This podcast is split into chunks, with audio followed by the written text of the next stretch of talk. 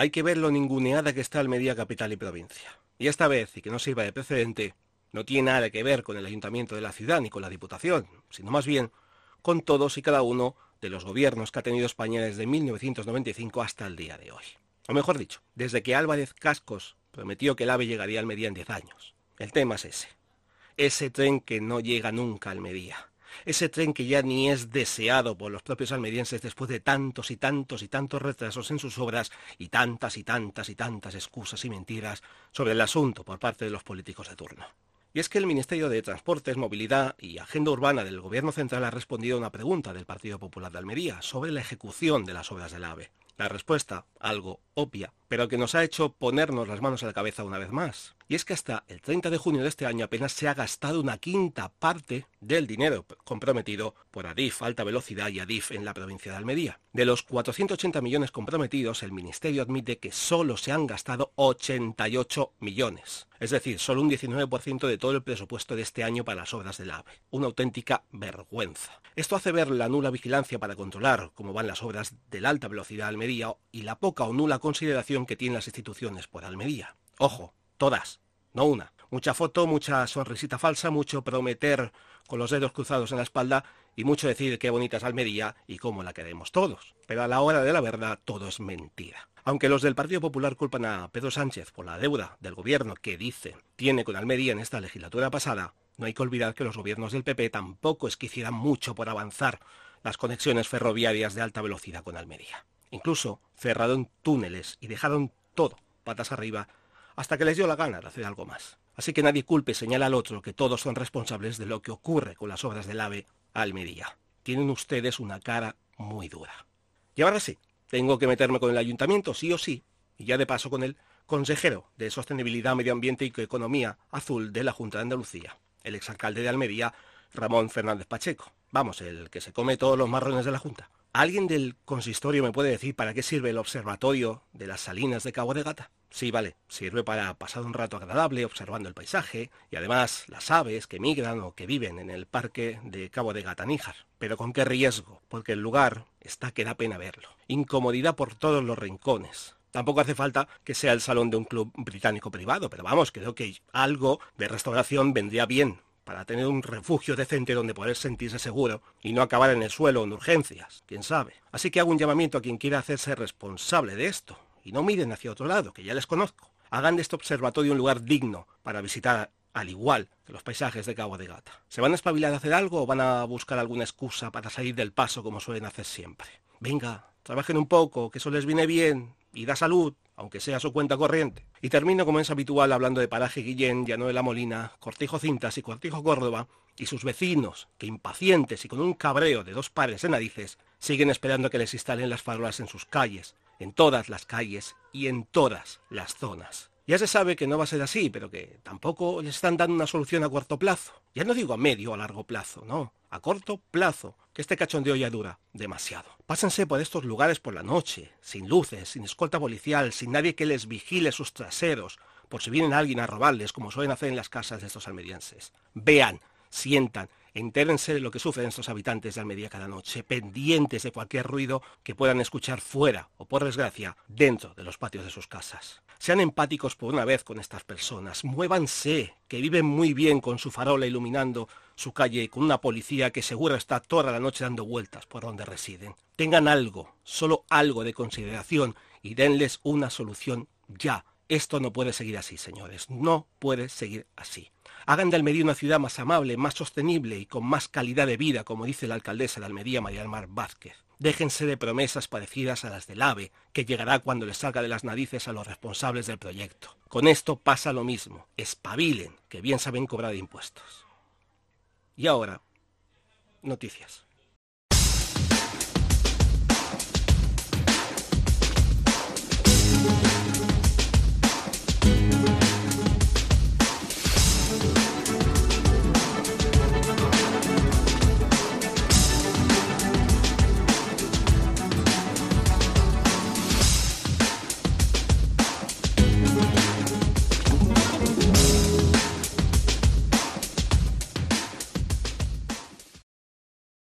Pongámonos el chándal, las ganas de correr, de pasarlo bien y de ayudar a los demás. Es la hora de ser solidarios.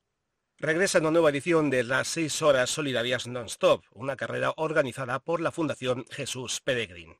Será el próximo domingo 5 de noviembre a partir de las 9 de la mañana en la plaza de Monsul del centro comercial Torre Cárdenas. El propósito de esta carrera no competitiva, sino que es para divertirse, es especial, recaudar fondos para brindar refugio y rehabilitación a más de 300 niños abandonados en la estación de tren de Kamalapur, en Dhaka, Bangladesh, al este de la India. La recaudación irá íntegramente, sin intermediarios, a los misioneros javerianos que trabajan de manera incansable en el terreno, donde ya han realizado misiones con fondos de ediciones anteriores. En las seis horas solidarias non-stop, los participantes pueden entrar en cualquier momento en la pista, desde las 9 a las 15 horas, y dar las vueltas que sean capaces de aguantar. El recorrido se puede hacer corriendo, andando, con mascotas, en sillas adaptadas para discapacitados o con carritos de bebé. Lo importante es participar y pasarlo bien. Y esto es lo mejor y lo más importante. Por cada vuelta al circuito de cada participante se donará un euro. Se trata de un circuito cerrado de un kilómetro y medio por el centro comercial Torre Cárdenas. Además, como en ediciones anteriores, hay un dorsal cero para aquellos que quieran hacer un donativo y no deseen o no puedan participar en la carrera, pero quieren ayudar a la causa. El concejal de Ciudad Activa, Movilidad Urbana y Deporte del Ayuntamiento de Almería, Antonio Jesús Casimiro, ha explicado que el objetivo fundamental es que todos los almerienses puedan participar en este día mágico y anima a todos ellos a apuntarse a esta carrera solidaria. Con las seis horas solidarias non-stop, Almería y los almerienses volverán a demostrar que tienen un corazón que no les cabe dentro. Es una oportunidad para hacer del mundo un lugar mejor. Almería y los almerienses deberían estar orgullosos, al igual que la Universidad de Almería lo debe estar, al tener entre ellos a 14 de sus científicos en el prestigioso ranking de los científicos del mundo, el 2% de los científicos más destacados del mundo, elaborado por la Universidad de Stanford. Este es un reconocimiento que destaca a los investigadores más influyentes, cuyos trabajos han sido los más citados durante su carrera científica actualizada hasta finales de 2022. A pesar de no ser una de las universidades más grandes, la Universidad de Almería ha superado sus propios logros al obtener y nombrar un investigador más en el listado en comparación con años anteriores. El ranking de la Universidad de Stanford, que incluye a 100.000 investigadores de todo el mundo, se basa en una serie de parámetros como la frecuencia de citas de los artículos, el número de autores por artículo y la posición de los que lo escriben.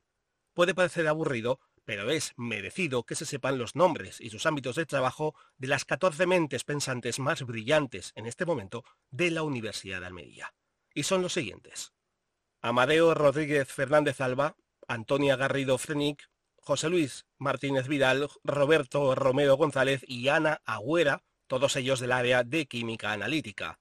Emilio Molina Grima, Francisco Gabriel Acien Fernández, José Antonio Sánchez Pérez, Tomás Lafarga, y José María Fernández Sevilla, los cinco del Departamento de Ingeniería Química. José Luis Gil Guerrero, del área de Tecnología de los Alimentos, Francisco Manzano Agugliaro, del área de Expresión Gráfica en la Ingeniería, Rodney Thompson, de Producción Vegetal, y Luis Ortiz Jiménez, del Departamento de Educación. Muchas felicidades por vuestras menciones en esta lista tan prestigiosa de los científicos más influyentes de todo el mundo y sobre todo por vuestros trabajos de investigación. La asociación La Huella Roja vuelve a hacer un llamamiento en sus cuentas de redes sociales para dar una segunda oportunidad, en esta ocasión, a una perrita. Su nombre es Lola Bani, una pequeña perrita bodeguera que encontraron en medio de una carretera en unas pésimas condiciones alimenticias y con múltiples lesiones por todo el cuerpo. Desde la asociación comentan que el estado en el que hallaron a Lola Bunny puede ser consecuencia de un atropello. Aparte de uno de sus ojos, el otro apenas tiene visión y quizás sufriría una lesión en la médula espinal, lo que ha derivado en una marcha espinal como consecuencia de mucho tiempo sin ayuda y sufriendo enormes dolores. Lola Bunny lleva en el refugio desde el 9 de octubre, esperando a que alguien se fije en ella, la adopte, se la lleve a su casa y le dé todo el cariño que se merece y que no ha podido tener en mucho tiempo. Puedes ser tú que le dé el amor y el cuidado que necesita para que tenga una vida mejor. Te hará mucha compañía y te agradecerá el darle un cobijo donde vivir, eso seguro. La Asociación La Huella Roja se encarga de difundir y ayudar económicamente a perros y gatos en situaciones de abandono deplorables, para darles una vida mejor que por desgracia no han tenido con sus amos anteriores.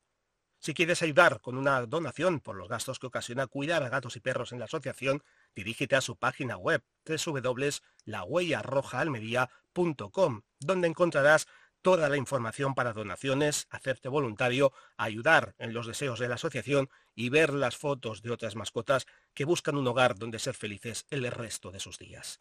El enlace lo encontraréis en la descripción del vídeo. Ayuda a estos animalitos tan faltos de cariño y mimos. Te lo agradecerán siempre. El jazz regresa a la ciudad de Almería de la mano de uno de los eventos más importantes en este género musical, el Festival Internacional de Jazz Jazz, que este año 2023 celebra su 31 primer aniversario. Del 3 al 12 de noviembre la ciudad se llenará de notas vibrantes y ritmos irresistibles que harán las delicias de los amantes del jazz en ocho inolvidables conciertos. Todo ello dentro del otoño cultural que ha puesto en marcha el área de cultura, tradiciones y fiestas mayores del Ayuntamiento de Almería. El repertorio de este año en Almería se fundamenta en cuatro pilares. El primer pilar, Almedillas con alma de mujer, pone el foco en destacadas músicas femeninas, con la ganadora de siete Grammys, María Schneider, y la aclamada trompetista española Andrea Motis, quienes se presentarán con la Big Band Classic Jazz y en formato trío, respectivamente, los días 5 y 10 de noviembre en el auditorio. El segundo pilar representa el apoyo al talento local, que en este caso servirá para inaugurar y clausurar el festival. El 3 de noviembre, en el Apolo, con Antonio Gómez Quartet, que será distinguido con el premio Georgia Jazz Club en memoria de Serafín Cid. El 12 de noviembre disfrutaremos con la Classic Jazz Big Band en el auditorio. El tercer pilar está dedicado a los jóvenes valores del jazz nacional, con Pera Bullosa Trio, el 4 de noviembre, en el Apolo, con la colaboración de Plataforma Jazz España. El 8 de noviembre veremos y escucharemos a Juan Saiz Quartet con la colaboración de Jazz en Ruta, y por último, una jam session abierta en Port of Spain el día 9. Y el último pilar de Almeri Jazz tiene que ver con el acercamiento del festival a la ciudadanía. Los almerienses disfrutarán de una actuación gratuita en el anfiteatro de la Rambla el domingo 5 al mediodía a cargo del grupo de swing O Sister, acompañados por el colectivo local All Swing y Al Cabo. Las entradas para el Festival Internacional de Jazz Almeri Jazz ya están a la venta, tanto en la taquilla municipal del Teatro Apolo como en la web del área de cultura www.almeriaculturaentradas.es. Si quieres saber más sobre la programación musical de Almeri Jazz, puedes entrar en la web www.almerijazz.com. Ambos enlaces los encontraréis en la descripción del vídeo.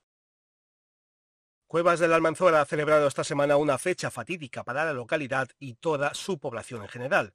El 19 de octubre de este año 2023 se ha conmemorado los 50 años de unas terribles inundaciones, lluvias torrenciales y una riada devastadora que dejó un rastro de destrucción y miles de historias que dejaron una marca imborrable entre sus vecinos. Hay que remontarse al 19 de octubre de 1973, cuando Cuevas de la Almanzora experimentó una de las peores tragedias de su historia. Una gota fría desencadenó una serie de tormentas que desbordaron los ríos Adra, Andarax y Almanzora. Las medias de precipitación superaron los 200 litros por metro cuadrado y en casos puntuales como el de Zurgena alcanzaron unos insólitos 600 litros por metro cuadrado en tan solo dos horas, un récord aún no superado en Europa y en buena parte del mundo. Las consecuencias fueron devastadoras, con 200 viviendas completamente destruidas y una pérdida de enseres incalculable. Las inundaciones afectaron gravemente a la infraestructura, servicios básicos como el alcantarillado y el agua corriente, las comunicaciones por teléfono y telégrafo, centros educativos como el Colegio Nacional y el Instituto de Bachillerato y dejaron a la comunidad aislada debido a la destrucción de las carreteras. Por suerte, dentro de lo malo, no se tuvo que lamentar ningún fallecido ni desaparecido. Desde el área de Turismo, Cultura y Patrimonio del Ayuntamiento de Cuevas se ha conmemorado aquel trágico episodio con una serie de actividades para honrar la memoria y comprender su impacto, y cuyos actos continuarán durante el primer trimestre del 2024. El viernes 3 de noviembre se inaugurará la exposición titulada El año del diluvio, medio siglo desde las inundaciones de 1973, precedentes y consecuencias, que podrá verse en la sala de exposiciones de la Tercia. Otra de estas actividades es Encuentros con la Memoria, el 19 de octubre de 1973 en El Recuerdo. Una cita muy especial y emotiva que se celebra en el Cine Teatro Echegaray, con la que cuenta con testimonios de personas que vivieron muy de cerca aquel día trágico. Si queréis saber el resto de actividades y exposiciones relacionadas con este trágico momento que vivió Cuevas de la Almanzora, podéis entrar en el enlace que encontraréis en la descripción del vídeo, en el que el alcalde Antonio Fernández Lidia y la edil de Turismo, Cultura y Patrimonio Juana Aro Navarro lo explican todo al detalle. Preparad cuchillo, tenedor y servilleta, que viene una cita gastronómica de cine con la que vamos a engordar solo de imaginarlo. Bueno, no hace falta cuchillo y tenedor, aquí sirven las manos perfectamente. Del 16 de noviembre al 3 de diciembre, los amantes de la comida y el séptimo arte tienen una cita a la que no pueden faltar en el noveno Festival de Platos de Película 2023, organizado por la Asociación Provincial de Empresarios de Hostelería de Almería. ¿Cuál es la propuesta? Una emocionante ruta con 23 bares que ofrecerán tapas inspiradas en icónicas películas. Desde la capital hasta otras localidades de la provincia, esta experiencia gastronómica es una odisea de creatividad culinaria que no dejará indiferente a nadie. Ponte el babero porque comenzamos en el Café la Vecina con su tapa de carrillada de ternera al Pedro Ximénez, un homenaje a Calar Alto, el observatorio que este año cumple medio siglo. Seguimos con el bar Las Botas Vega, que nos sorprende con su tapa ET, el extraterrestre, preparada con carrillada de cerdo ibérico en salsa con cuscús. Si aún no te ruge el estómago, prueba los huevos estrellados con pisto de cervecería Alcázar, bajo la temática del destino de Júpiter. O la tapa del restaurante Duque de Mar, que nos ofrece meteoritos de la huerta y el mar, con su tapa de cazón en adobo con patatas caseras. Si con esto aún no aplaudes con las orejas, pásate por la mala original y prueba el ceviche de zamburiña inspirado en Gataca, o por la bodega Las Botas, donde degustarás un plato de bacalao con puerros, espárragos trigueros y gambas, inspirado en la película Apolo 13. Si no, la taberna Luz Torreluz nos invita a disfrutar de unas gambas Kataifi, un trozo de cine al estilo Avatar. ¿No te convence? Abre la boca y paladea el bachete de ternera 36 horas 69 grados con gochujang y barbacoa de sus jugos en la croquetería La Mala. O visita el Vintage 54 y disfruta el paladar con unas patatas con queso y salsa brava. Si nos vamos fuera de la capital, el taller de sabores en Huerca de Almería nos presenta un tomahawk de cerdo a la parrilla con patatas rústicas. En el restaurante Neptuno Mojácar nos van a quitar el hambre con un fresco pulpo a la brasa, alcachofa asada con salsa roquefort y puré de patatas a la tinta. Y hay muchos más locales y tapas que podréis mirar e informaros en las webs de www.asal.es y en www.turismodealmería.org para participar además en el sorteo de regalos y otras sorpresas. Para finalizar esta nueva edición de estos Almería Sacios se presentan algunas noticias breves que podrían ser de vuestro interés. Proyecto Hombre Almería ha revelado sus impactantes cifras del año pasado, con 242 personas beneficiadas por programas de tratamiento y 1.282 en programas de prevención. Unos números que dan para reflexionar. En un evento que contó con la presencia de destacados líderes locales, se subrayó la necesidad de la prevención en un mundo donde el abuso de sustancias tóxicas y redes sociales agrava los problemas. Además, se resaltó la importancia de Proyecto Hombre en momentos difíciles y se detallaron perfiles de usuarios, con una creciente demanda de jóvenes, especialmente mujeres, luchando contra la adicción. Este esfuerzo se respalda con programas de prevención en escuelas y empresas, destacando la importancia de evitar las adicciones. Conductores, preparaos porque esta noticia va para todos vosotros. El Ayuntamiento de Almería se prepara para implementar la ordenanza reguladora de las zonas de bajas emisiones, cumpliendo con el Real Decreto 1052-2022. La normativa que fue respaldada por la Comisión Plenaria de Economía, Función Pública y Movilidad busca gestionar las zonas bajas emisiones en la ciudad, alineándose con la legislación de cambio climático y energía. A pesar de que Almería no enfrenta graves problemas de contaminación, la ordenanza apunta a prevenirlos, principalmente relacionados con la congestión del tráfico. La normativa que entrará en vigor el 1 de enero de 2024 permitirá el acceso a vehículos con distintivos ambientales y promoverá la movilidad sostenible. También establece un régimen de sanciones, con multas de 200 euros por incumplimiento.